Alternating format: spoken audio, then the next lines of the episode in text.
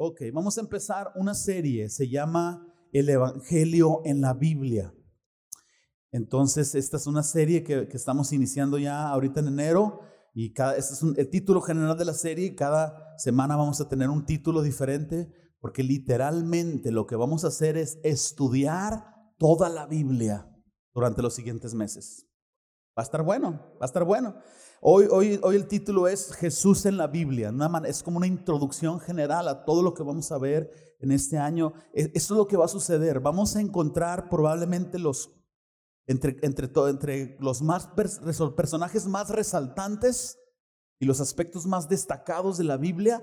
Vamos a encontrar los 40 personajes o sucesos más relevantes de toda la Biblia, desde Génesis hasta Apocalipsis Estoy proyectando una, una, cantidad probablemente mayor a 40 mensajes, 40, 45 mensajes. Toda la Biblia. Este es el año más bíblico que vamos a tener en esta iglesia. Entonces, conéctate, empieza a leer Génesis, síguenos, mensaje a mensaje, empieza a pensar, esta serie es larga, pero naturalmente vamos a ir paso a paso y nos va a dar octubre, noviembre y vamos a estar terminando de estudiar Apocalipsis. Está muy padre. Entonces, estos, aspectos más resaltantes, eh, eh, pongo en pantalla hoy dos verdades centrales. La primera es esta. La idea central de toda esta serie que nos va a llevar por allá de octubre, noviembre, estudiando toda la Biblia, desde Génesis hasta Apocalipsis, la, la idea central es esta. Encontrar los fundamentos del Evangelio en cada parte de la Biblia. Porque está ahí. Pues en Génesis, en Génesis en, Noé, en Abraham, en, Noé y en Abraham está el Evangelio. En toda la Biblia está. Y entonces vamos a encontrarlo. Claro que al, proponer un pasaje, no sé, David enfrentando a Goliat como un ejemplo, pues claro que vamos a estudiar el pasaje, entenderlo y luego ver una aplicación en cómo el Evangelio está ahí y una aplicación en cómo yo puedo vivir estos principios aprendidos. En el mensaje de hoy pongo otra verdad central en pantalla. El mensaje con el que tú te quieres ir saliendo por esa puerta es Jesús y su evangelio están reflejados por toda la Biblia. Es muy similar, pero hoy nos vamos a enfocar mucho en Jesús como persona. Entonces aquí es donde empezamos eh, el mensaje. ¿Están listos para iniciar este largo viaje a través de la Biblia? Eso, se ven listos. Primer inciso, los que me están siguiendo en computadora, Dios creador de todas las cosas. Esta es la introducción general. Y vamos a empezar a estudiar Génesis los siguientes domingos, obvio. Entonces no podemos entrar en un estudio de Génesis sin empezar por el principio fundamental de Génesis. Es tan sólido esto que voy a hablar que sin esto no podemos continuar hacia adelante. Si tú cambias algún aspecto desde esta área como Dios como creador, tú destruyes el evangelio. ¿Cómo? Pues sí, si no es cierto que Dios creó todo de la nada, entonces, ¿cómo creemos que Jesús se encarnó? Que verdaderamente hay cielo, que hay infierno. ¿Cómo creemos que la Biblia dice la verdad? Entonces, si tú destruyes la, la, Biblia desde sus inicios, tú destruyes completamente el Evangelio. Pero sabemos que, sabemos que no es así. Génesis 1.1 en pantalla dice, en el principio que hubo un principio, creó Dios los cielos y la tierra. Estas palabras tan simples nos, disparan tantas cosas tan increíbles. Ve estas primeras tres palabras, en el principio. Es decir, ahí está la introducción del tiempo. Estas tres palabras es el fundamento y es la preparación para todo lo que conocemos. Lo que ves, lo que oyes, lo que sientes, lo que hablas, lo que vives en este mundo, todo tiene que ver con estas tres palabras. Pero el significado no, no funciona bien si tú omites la parte más importante de esto. ¿Cuál es la parte más importante de este pasaje? Dios. En el principio nos dice que Dios creó, entonces lo material viene a partir de Dios. Pero entonces si hay un principio, alguien tuvo que iniciar ese principio. Y entonces eso nos dictamina que Dios es eterno y que Dios es todopoderoso, porque yo quiero que tú toques tu silla. Tócala, empieza, empieza ahí a golpear tu silla. Y luego empieza a aplaudir. Escucha el sonido. Ahora respira profundo. Todo eso que sentiste, oíste,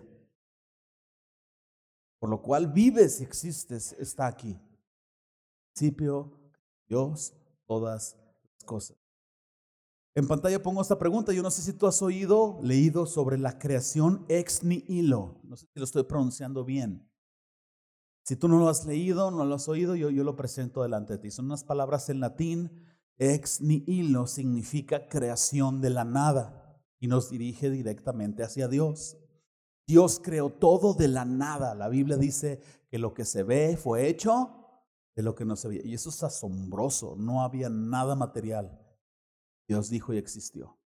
Y entonces nosotros los humanos en este mundo usamos la palabra crear realmente de una manera incorrecta, porque de repente decimos, no, la persona que creó el carro pues fue fulano de tal. El creador de la multiherramienta que se hace pinzas y se hace abrelatas y todo es fulano de tal. Y llamamos crear cuando hacemos algo que no existía en el mundo o en nuestro eh, en el mercado y, usamos la palabra crear. Él creó este sistema en la empresa, ¿no? Este, él creó aquello y él creó lo otro. Pero la realidad es que nosotros los humanos creamos cosas que no existían, sí, pero las creamos a partir de materiales ya existentes. Ajá. Y entonces eso nos dirige a Dios, quien es tan poderoso, tan eterno, que no necesita materiales existentes, Él puede crear sus propios materiales de la nada. Esa es la creación ex nihilo. Todo lo que tú ves, sientes, haces, vives de la nada. Dios creó los árboles, las rocas, los animales, las leyes de la física que interaccionan con todo esto. Ah, y Dios no solo creó las leyes de la física constantes que hasta el día de hoy nos mantienen existiendo, Dios también creó las realidades abstractas. Achis, ¿cuáles son las realidades abstractas? El valor, la valentía, amor, las emociones. Todas esas cosas no las puedes tocar, no las puedes ver, pero existen y tienen interacción Digo, Tu conciencia, alma, son realidades, existen, no, no lo podemos negar. Es abstracto, no lo puedes tocar, pero está ahí. Dios también creó eso. Tú tomas este tema, es, tan maravilloso. Dios literalmente creó todas las cosas, todo existió solo porque Dios dijo, así de poderoso es Dios. Y ese es el comienzo de nuestra historia. El Evangelio no tiene sentido si este mundo no existiera, si Dios no hubiera hecho al hombre, etcétera, etcétera, etcétera. Entonces, bueno, entendiendo este principio de Génesis, nosotros, en una manera de introducción a toda esta serie, yo quiero darles un, un panorama general de todo lo que es la Biblia en base a una perspectiva del Evangelio. Ojo con esto. Es increíble que la Biblia en sí misma es el Evangelio. Tenemos a un Dios que en el principio creó todas las cosas, el universo, realidades materiales, abstractas, todo, etc. Y este Dios, después de haber hecho todo este mundo diseñado para un humano, crea al hombre a su imagen y semejanza. Y entonces este Dios que estaba en el principio, antes de que existieran todas las cosas, es un Dios trino, Dios Padre, Dios Hijo y Dios Espíritu Santo. Y estos tres miembros de la Trinidad se aman, se deleitan, se complementan entre sí. Jesús en todo momento dice, yo hago la voluntad de mi Padre. Yo dependo de mi Padre. El Espíritu Santo está diciendo, Él es Jesús. Esta es la gloria de Dios. Dios era completo en sí mismo, se deleitaba y no necesitaba de la creación. Es incorrecto pensar, ay, es que Dios nos creó porque quería alguien con quien platicar y nos necesitaba. Dios estaba completo y en perfecto deleite antes de todo esto. Dios no buscó al hombre para salvarlo porque, ay, le, tenía un hueco en su corazón y ese hueco era en forma de mi vida. Oye, bien chido. Pero Él nos salvó para extender su gloria. para la alabanza de la gloria de su gracia. Y Dios nos creó y nos hizo su imagen para que pudiéramos ser portadores de su gloria. Y todo lugar donde esté un humano, por eso le dijo a Adán y a Eva, échenle ganas, fructificad y multiplicaos. Tienen toda la tierra para que en toda la tierra haya un representante inteligente, Dios. Entonces esa era una manera en como Dios iba a ser la gloria original más grande a través de crearnos. Pero luego entonces el humano pecó como nosotros lo sabemos, se separó de Dios y ahora en esta rebelión contra Dios el humano tiene que sufrir las consecuencias del pecado, de independizarse de Dios y las consecuencias son muerte física y la ira de Dios. El cuerpo que originalmente tenía Adán era un cuerpo que nunca iba a morir por diseño. Cansarse sí, cortarse probablemente, pero sanaría, tipo Wolverine, así, así, inmortal. ¿Se le podía matar? Sí, se le podía matar, pero requería violar la ley de Dios y eso sería pecado. Entonces nunca iba a morir. Y por eso Jesús al resucitar nos da unos cuerpos de resurrección en carne de los cuales nunca vamos a usar. Vamos a usar, pero nunca vamos, a morir. Y entonces desde el momento en que Adán y Eva, sígueme en la historia de la Biblia, desde el momento en que Adán y Eva pecaron y se separaron de Dios y recibieron las consecuencias inmediatas de su separación, en ese momento Dios inicia un plan de rescate. Tan pronto como Génesis 15, vamos a llegar ahí en ese momento, Dios inicia un plan de rescate para rescatar al ser humano que se rebeló. Y ese plan de rescate empieza con la formación de una nación a través de Abraham, una nación que llegaría a ser Israel. Y Dios estuvo al pendiente de Israel en todo momento. Y cuando Israel fue esclavo en Egipto, Dios utilizó a Moisés para que Israel fuera libre de la esclavitud. Y cuando Israel es libre de la esclavitud, vemos una de las primeras imágenes del Evangelio, Dios liberándonos de la esclavitud del pecado. Dios enviando un libertador, Moisés para Israel, Jesús para nosotros. Sin embargo, el pueblo de Dios, al igual que tú y que yo, tú no puedes decir a esos israelitas apenas y los rescataron de Egipto y ya estaban haciendo el becerro de oro. Qué pecadores. Y los mexicanos somos bien chidotas, iguales que ellos. Formamos ídolos después de ser cristianos. Adoramos a nuestros maridos, esposas, hijos más que a Dios, dependemos de nuestro sueldo más que de Dios, vamos creando ídolos y Dios viene tratando con nosotros en el camino. Pero entonces este pueblo de Israel no reflejó la gloria de Dios como él quería que lo reflejaran. Y de pronto él empezó a, través de los profetas, el Señor empezó a profetizar la venida de este Mesías, profetizado en Génesis 3.15. Los profetas empezaron a hablar que alguien iba a venir a cambiar todas las cosas para siempre de una forma increíble y luego llega el cumplimiento de esta promesa. Un bebé en un pesebre llorando. Dios hecho carne. Dios se hizo carne en la persona de Jesús para que nosotros que andábamos bien perdidotes lo conociéramos y hablara, hablara nuestro lenguaje y no podemos ver a Dios pero podemos ver a, Dios a través de Jesús y como es Jesús, es el Padre. Y no solo vino para que lo entendiéramos, vino para tomar nuestro lugar de castigo. Dentro del, en el centro del Evangelio se encuentra este asunto de la sustitución penal. Tú merecías el castigo y alguien te sustituyó en ese castigo. Y Jesús es esa persona que levantó la mano y tomó tu lugar. Y no solo vino a eso, a tomar tu lugar, a libertarte del pecado, vino a tomar la autoridad, vino a renovar todo este mundo de una manera mucho más gloriosa de lo que Adán y Eva lo vivieron en su principio. Jesús hizo lo que ningún ser humano podía lograr. Adán tenía ese poder y esa habilidad de decir no al árbol prohibido confiando en Dios, obedeciendo a Dios. No es como que Adán no podía, no, sí podía, no quiso. Pero entonces Jesús viene a hacer lo que Adán podía hacer, pero no quiso, y Jesús podía hacerlo, pero sí quiso. Y Jesús vino a obedecer en carne perfectamente todos los mandamientos de Dios para que entonces se cumpliera esta justicia de que es posible, de que el plan de Dios no era una tontería, era factible. Jesús vino a restaurar la gloria del Padre en su diseño original. Y entonces Jesús vino sin pecado y Jesús tomó el lugar de pecado en cuestiones de castigo. Jesús vino y tomó nuestro lugar, Jesús vino a sufrir las consecuencias. Es el equivalente, lo que sucedió en la cruz.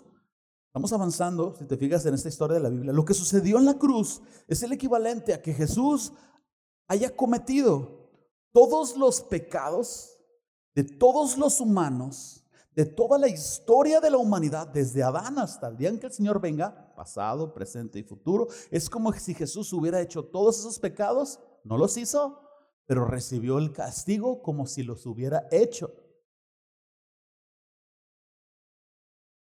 Para que entonces todo el pecado fuera castigado y que Jesús pudiera decir en la cruz, consumado no hay ningún pecado que ningún humano haya cometido, vaya a cometer, que no esté incluido en el sacrificio de Jesús por nosotros. Y luego el Señor lo levantó de entre los muertos a través del Espíritu Santo. Y ahora la iglesia tiene una comisión. Llega un soldado y le dice, sí Señor, cabo, quiero que lleve este mensaje a todos los del batallón.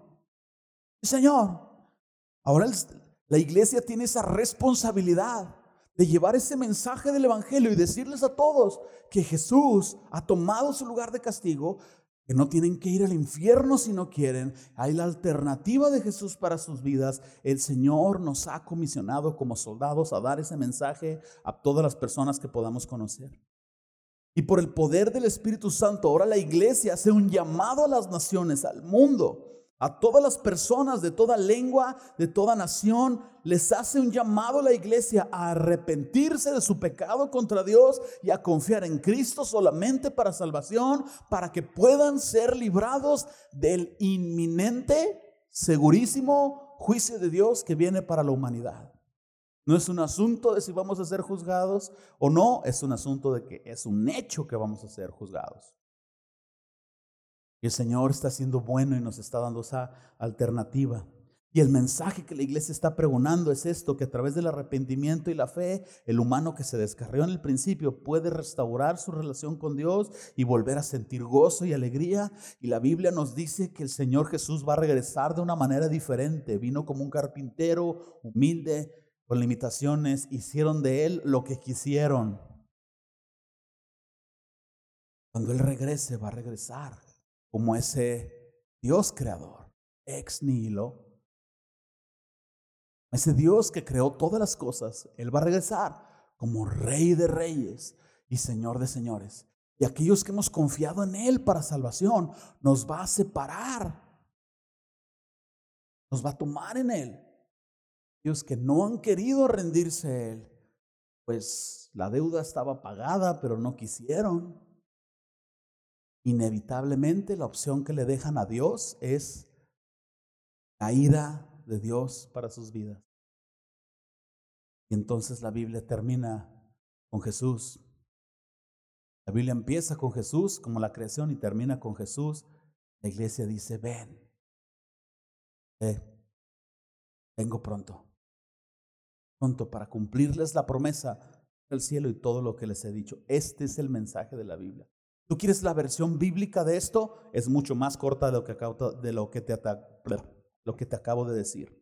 En pantalla, un par de pasajes de la escritura dice, así que, ese es el, resumen de la Biblia, así que, arrepentidos y convertidos para que sean borrados vuestros pecados y para que vengan de la presencia del Señor tiempos de refrigerio.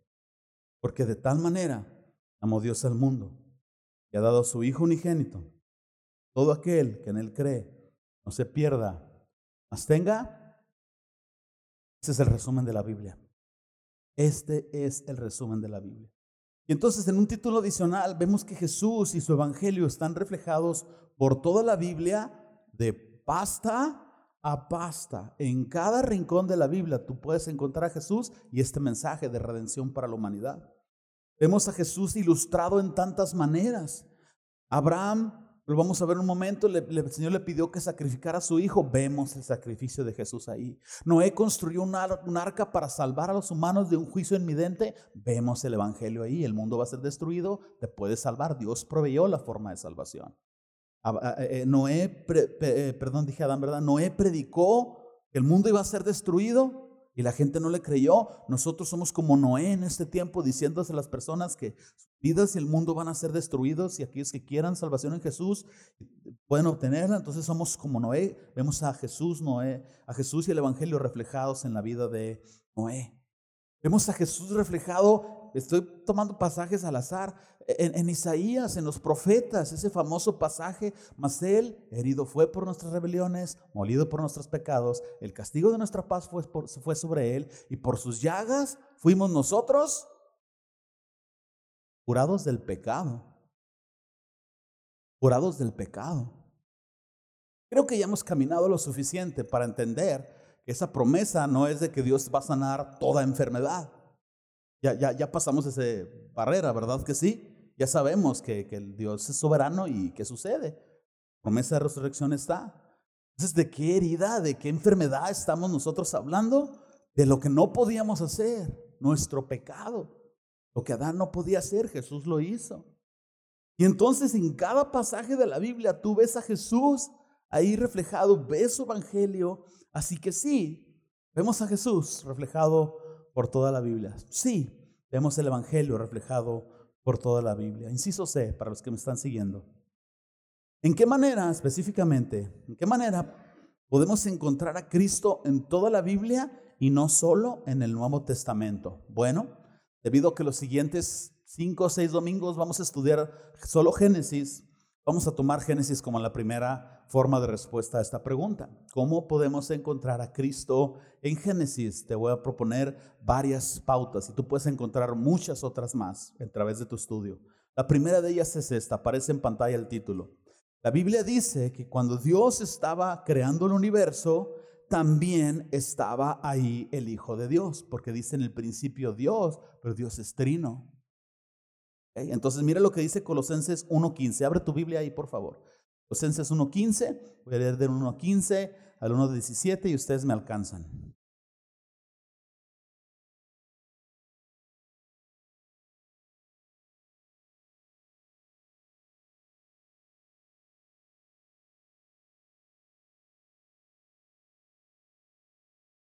Colosenses 1.15 dice Él, y tenemos que pararnos inmediatamente. Él, Él, ¿quién? Cristo contexto nos está hablando de Jesús. Es Él, Jesucristo, es la imagen del Dios invisible, el primogénito de toda la creación. Él estaba antes de toda la creación. Porque en Él, en Jesús, fueron creadas todas las cosas, las que hay en los cielos, las que hay en la tierra, visibles e invisibles, tronos, sean dominios, sean principados, sean poderes, todo fue creado por medio de Él, de Jesús, y para Él, para Jesús. Entonces este ex nihilo incluye a Jesucristo y podemos ver a Jesús en Génesis 1.1. Y Él es antes de todas las cosas y todas las cosas en Él subsisten. Jesús está presente en Génesis desde el 1.1. Vamos a ver otros varios ejemplos. En Adán nosotros podemos encontrar la primera referencia de Cristo. Pero si Adán pecó, exacto, Adán pecó, Jesús no pecó. Adán en carne pecó, Jesús en carne no pecó. Y esa es la primera conexión que hay con Cristo. Romanos 5:17, nueva traducción viviente en pantalla. Pues el pecado de un solo hombre, Adán, hizo que la muerte reinara sobre muchos, pero aún más grande es la gracia maravillosa de Dios y el regalo de su justicia, porque todos los que lo reciben vivirán en victoria sobre el pecado y victoria sobre la muerte por medio de un solo hombre, Jesucristo. Por medio de Adán reinó la muerte, por medio de Cristo no la vida. Otro concepto más en pantalla. En Génesis tenemos la primer profecía mesiánica. Tú estás leyendo el relato de la creación, ves inmediatamente a Adán y Eva este, con esa conversación de la serpiente, luego pecaron y Dios les dice todas las cosas que se iban a venir como consecuencia, son separados de la presencia de Dios y todo lo que se va a venir en sus vidas. Inmediatamente después de todas estas consecuencias, tú encuentras Génesis 3.15, que es la primer profecía mesiánica, la primer promesa de un Jesús enviado.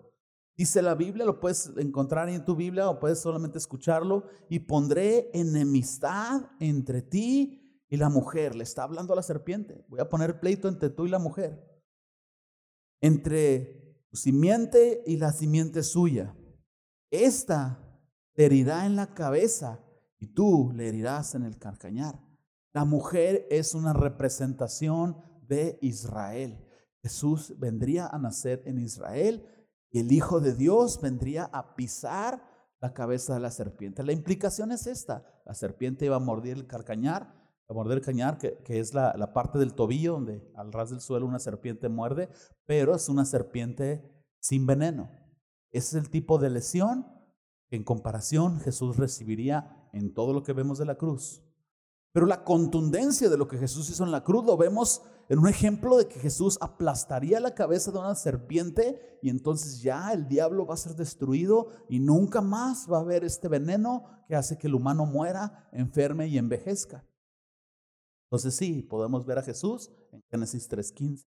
Mira Juan 3.8 en pantalla, dice la Biblia, para esto apareció el Hijo de Dios, para deshacer todas las obras del diablo.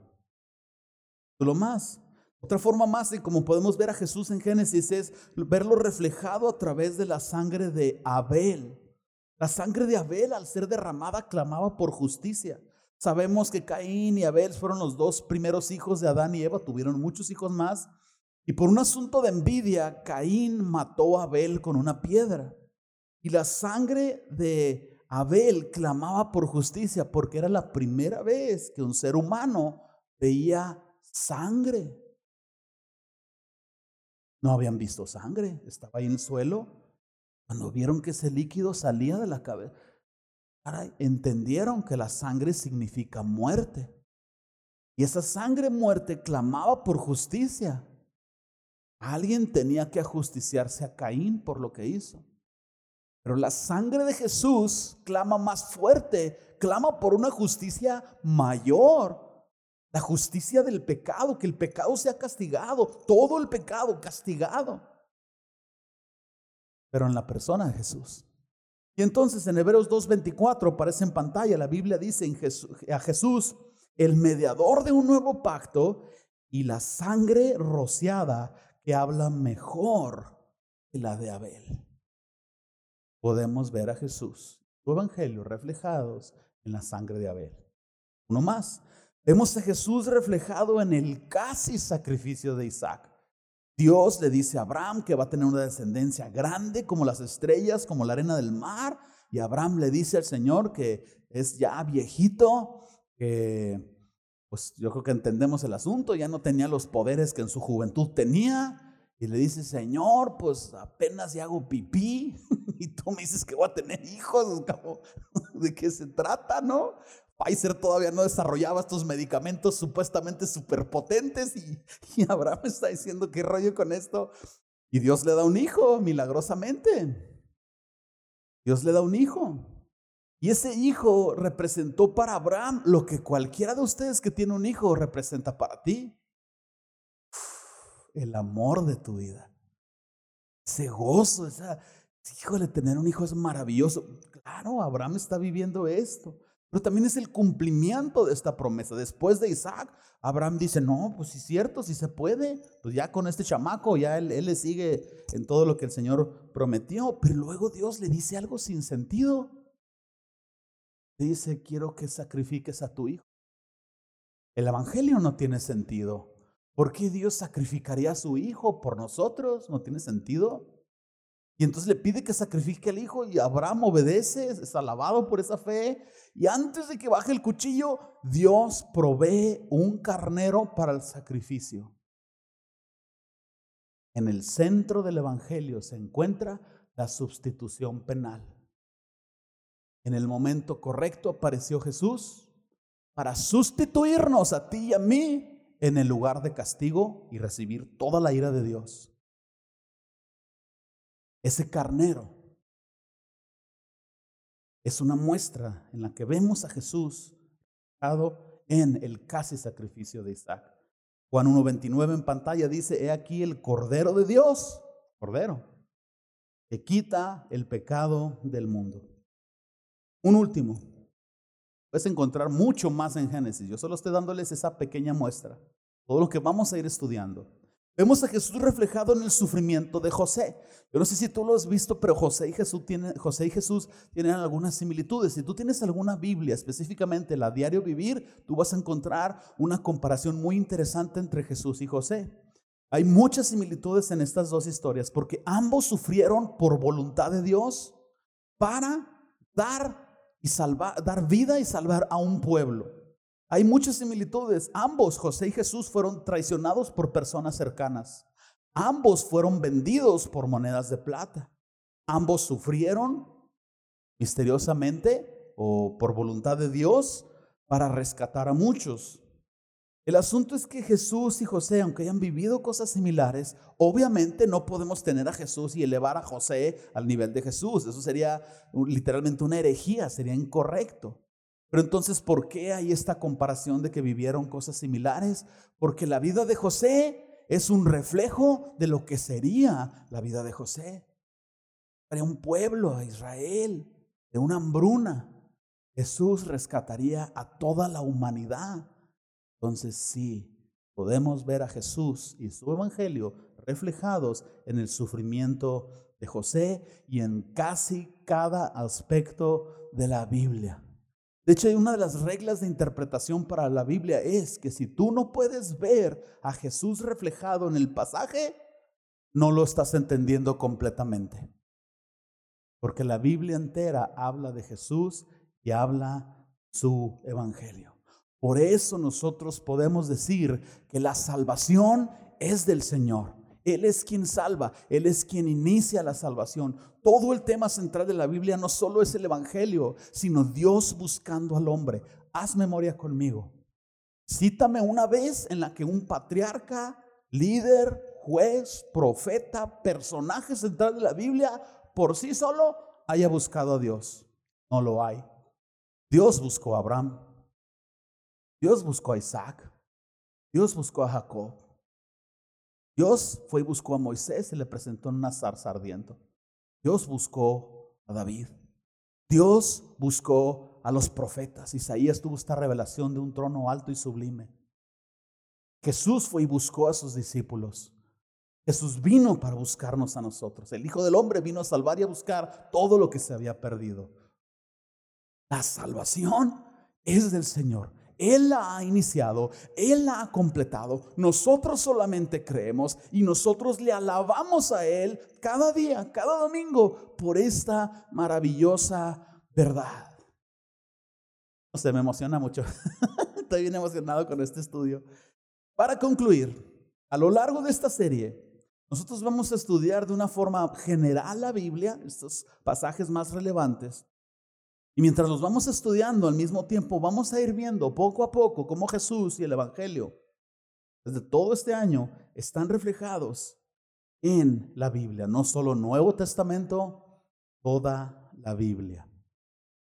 Creo que te tienes que llevar esta idea en mente como una preparación para todo lo que viene para este año. Jesús y su Evangelio están reflejados en toda la vida.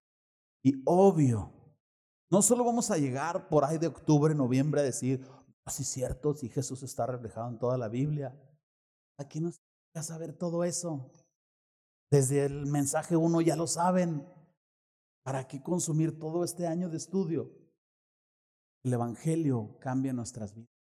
Nos salvó, pero tú sigues regresando al Evangelio para disminuir la carne y crecer en el Espíritu. Sigues necesitando esas verdades Observen, mis hermanos, cada sermón, cada predicación, cada libro, nada nuevo. Todo consiste en recordarle a los cristianos lo que ya está en la Biblia, lo que se les olvida. Están en tribulación, Y ellos sanan y salen de la tribulación cuando les recordamos, confían en Dios. Ya lo sabían, pero en la tribulación lo olvidan. El cristiano ya sabe que la carne, si se le deja, va a llevarlo al pecado, ya lo sabe. Pero sermón a sermón, lectura a lectura, libro a libro, lo estamos recordando. Así es de que este año, sabes aprovecharlo, va a ser el año no solo más bíblico, pero el más jugoso en cuestiones de crecimiento espiritual que tú vas a Entonces los invito a tener este viaje juntos, en descubrir las maravillas del Evangelio que se aplican a nuestras vidas en maneras que no hemos visto. ¿Qué les parece? Señor, damos gracias por Jesús. Gracias por darnos tu palabra que nos lleva hacia ti. Gracias por todo lo que has hecho. Que este inicio y este estudio de este 2024 no sea en vano. Y una vez más yo elevo mi oración por esta iglesia, que aquellos que verdaderamente no son salvos sean salvos, y aquellos que no están aquí vengan a escuchar de tu evangelio.